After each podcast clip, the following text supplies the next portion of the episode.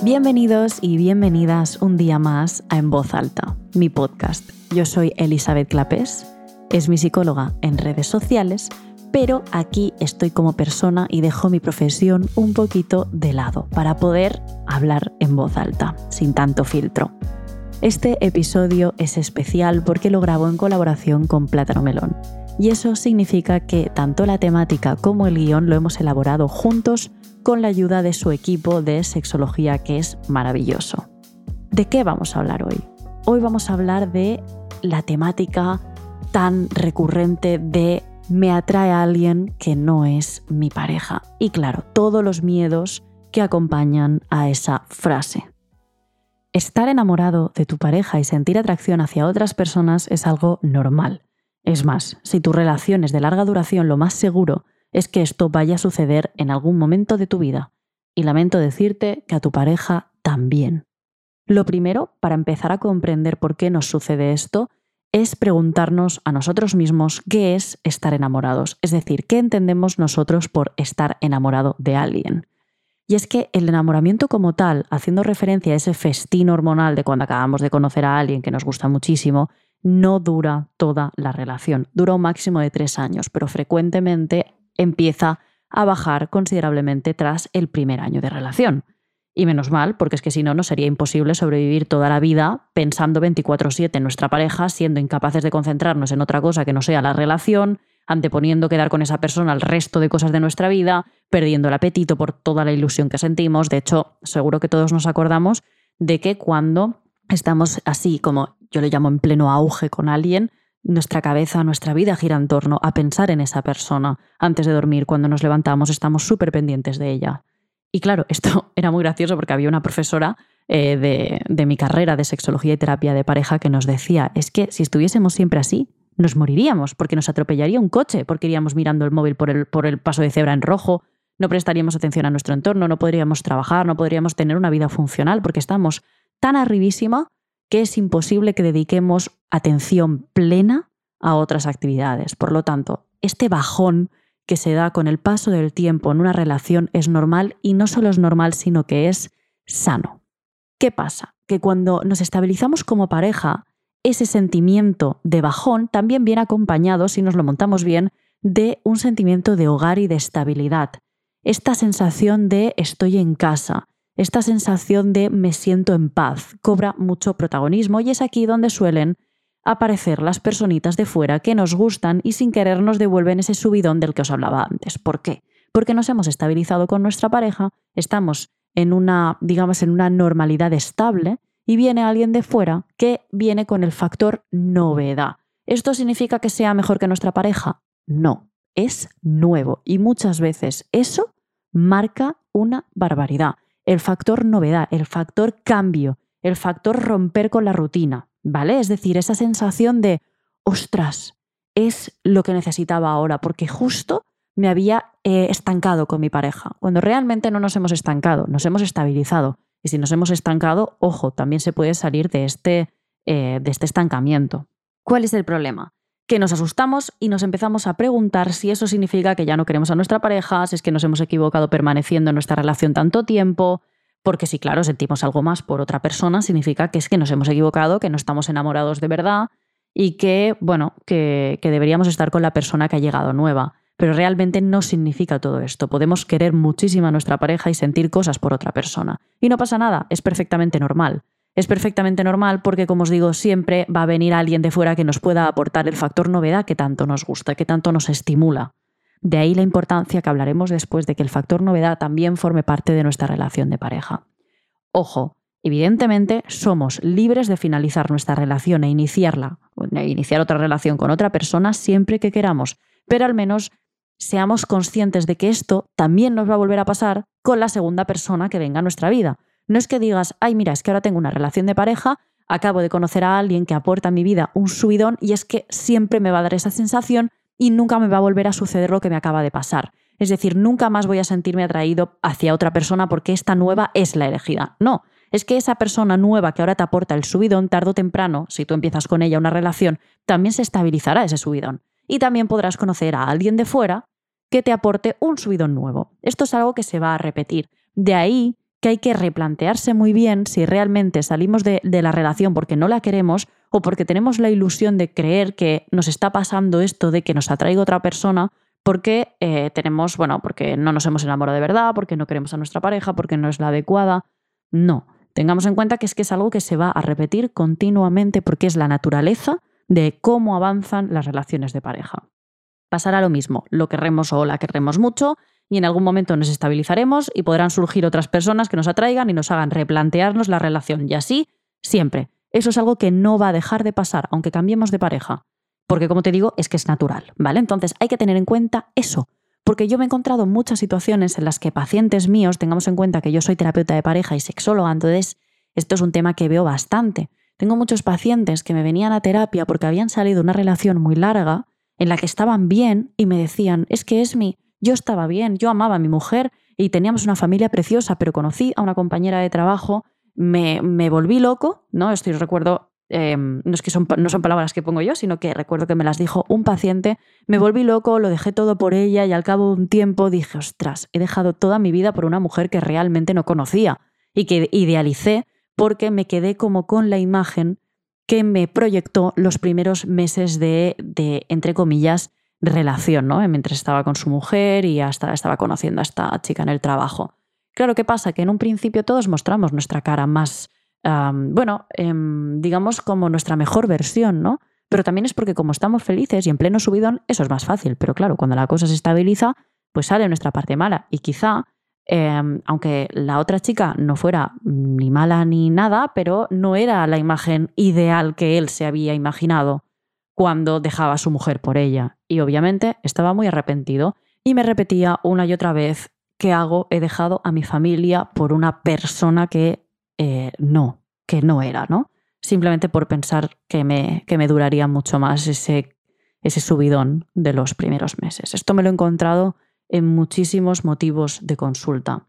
Ojo que aquí también existe la opción de abrir la relación si ambos estamos de acuerdo, y esta es una opción totalmente válida y que cada vez más parejas están haciendo por comprender que, es que la atracción hacia otras personas va a suceder y que es algo natural. ¿Y por qué cohibirse de algo sano y normal? Esta opción evidentemente no es para todo el mundo, pero me siento la obligación de dejar ahí el apunte y ya lo hablamos otro día si queréis, pero mm, creo que es importante mencionar que hay muchos modelos de relación y cuando ah, llevamos mucho tiempo con alguien nos podemos, bueno, llevando poco también, ¿no? Pero que nos podemos plantear alternativas a la ruptura que, nos aporten eso que echamos en falta en la relación.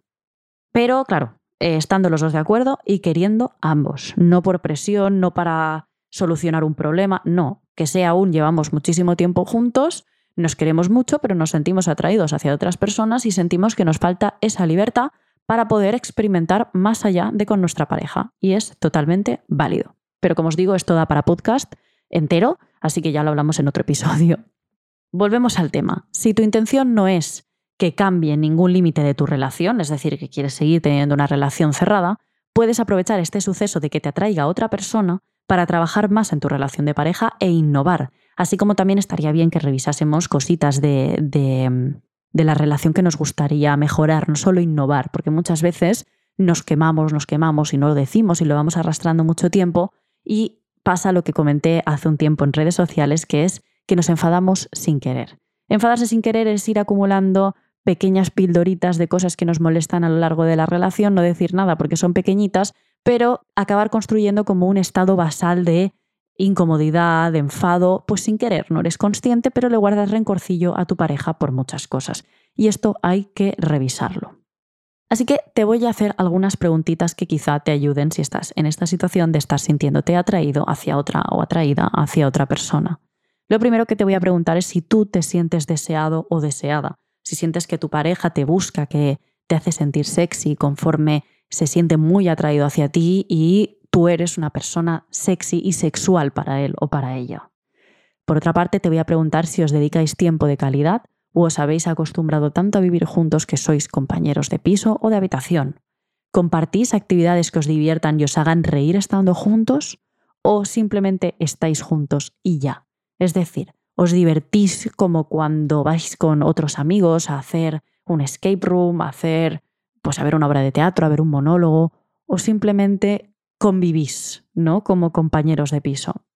¿Tratáis de seduciros o os dais por hecho? Es decir, doy por hecho que mi pareja me quiere, que ya la tengo, que le atraigo, que le gusto y ya no necesito currarme, eh, o sea, trabajar el que me vea sexual. Llevo ropa interior eh, del año de la pera, rota, con agujeros, es decir, mi ropa de regla ha pasado a ser mi ropa, de, mi ropa interior de día a día, mis pijamas son de ositos y nunca me pongo nada que, que sé que le puede gustar a mi pareja, eh, no me perfumo, no me cuido.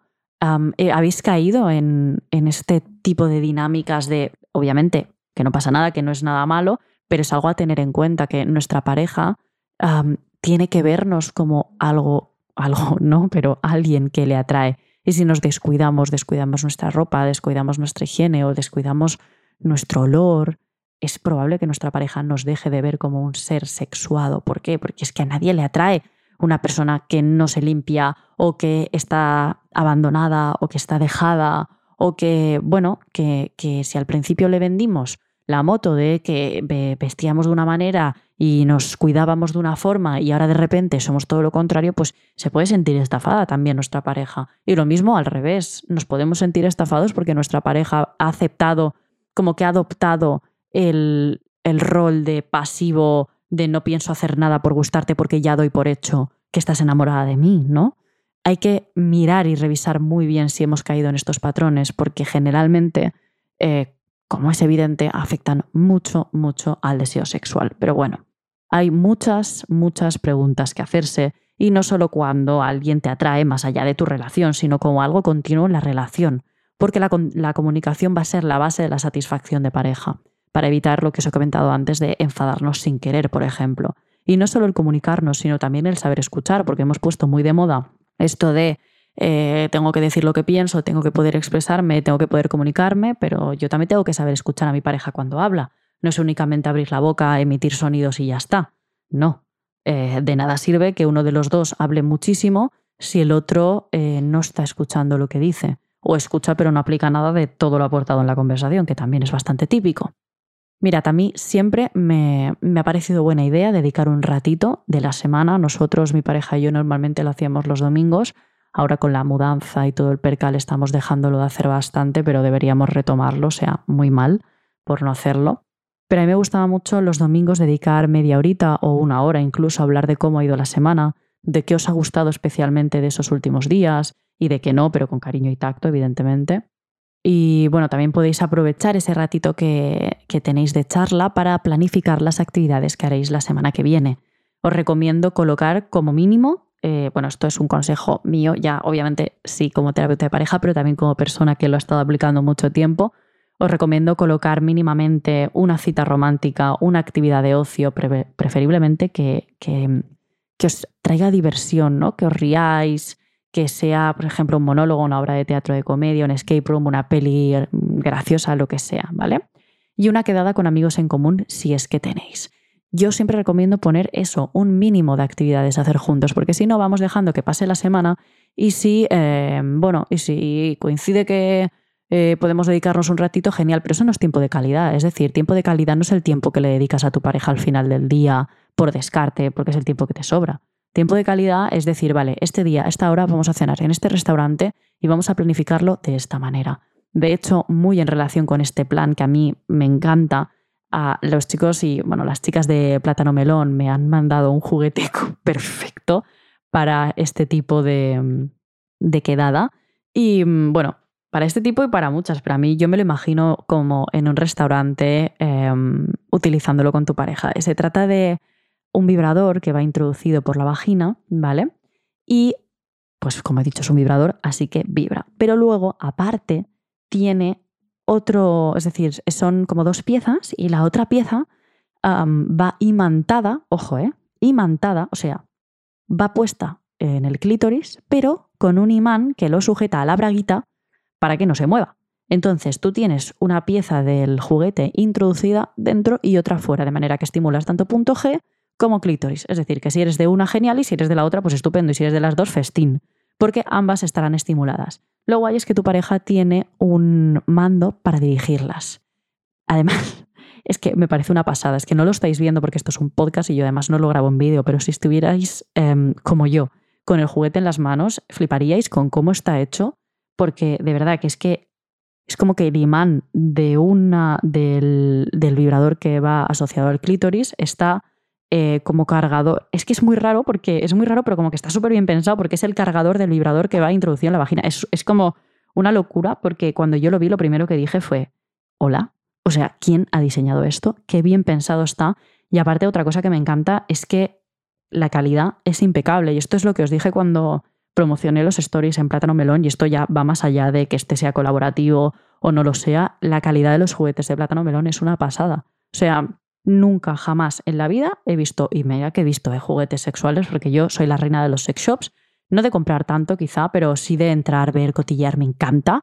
Soy sexóloga, claro. Pues mm, es que nunca había visto un juguete sexual a un precio tan asequible en comparación al resto, porque la verdad que suelen ser carísimos, y de una calidad así. O sea, el packaging es precioso, el juguete en sí se nota que son suaves, tienen peso, que no son de plástico malo, ¿sabes? Que tú lo regalas y quedas bien, pero quedas bien porque se nota que, la calidad es muy alta. He alucinado con, con, la marca en sí. De hecho, estoy encantadísima de colaborar con ellos, que no os promocionaré nunca algo que no me gusta, pero es que con esto especialmente me siento súper cómoda, porque es lo que os digo, es como, joder, es que, es una pasada. Y lo pienso mm, genuinamente. Y lo pienso de verdad, que no tiene nada que ver, como os digo, con, con la promoción. Este juguete se llama Mobi, es azul. Os voy a dejar el link en la descripción porque me parece un planazo, sobre todo porque estimula tanto la parte interna como la parte externa. En fin, esta es una de las tantas ideas que os puedo dar para innovar en relaciones de pareja. De hecho, una mujer hace hace nada, cuatro días, cuando ya hablé de los productos de, plátano melón, me escribió diciéndome, ¿qué me recomiendas para una relación de larga duración?